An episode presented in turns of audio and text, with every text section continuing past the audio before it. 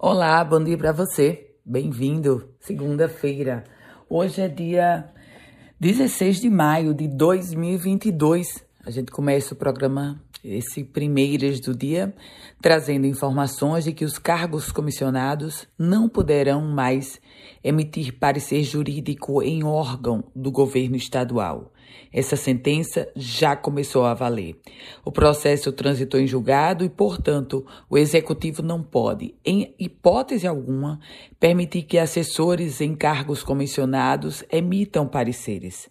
Na sentença da juíza Francimar Dias Araújo da Silva, essa atribuição é exclusiva dos assessores jurídicos do Estado do Rio Grande do Norte. E tem um detalhe: caso a sentença seja descumprida, a governadora Fátima Bezerra poderá responder por improbidade administrativa, o que poderá levá-la à inelegibilidade.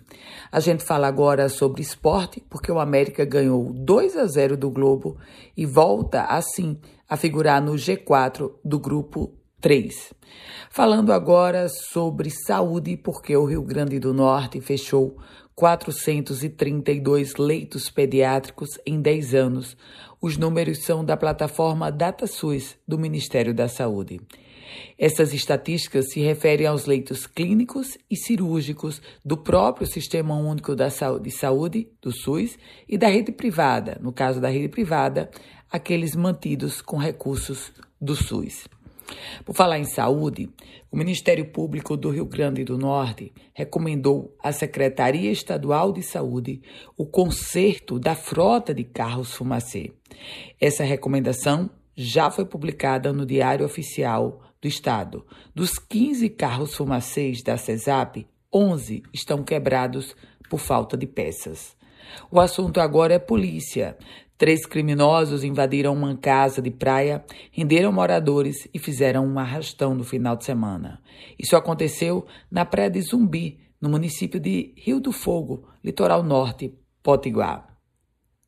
E se a gente falava antes sobre saúde, vamos falar sobre saúde, mas com uma boa notícia. O Rio Grande do Norte alcançou nesse final de semana a marca de 30 dias sem nenhuma nova morte confirmada pela Covid-19. Os dados são da Secretaria Estadual de Saúde. No total, desde o primeiro caso, lá em 2020, o Rio Grande do Norte contabilizou 8.196 vidas perdidas para a doença. Ainda há 1.406 óbitos suspeitos. Política.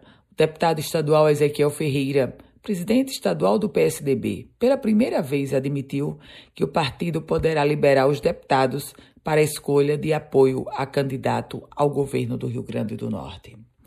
Com as primeiras notícias do dia, Ana Ruth Dantas, quer receber um boletim semelhante a esse? Manda uma mensagem para o meu WhatsApp 98716 8787.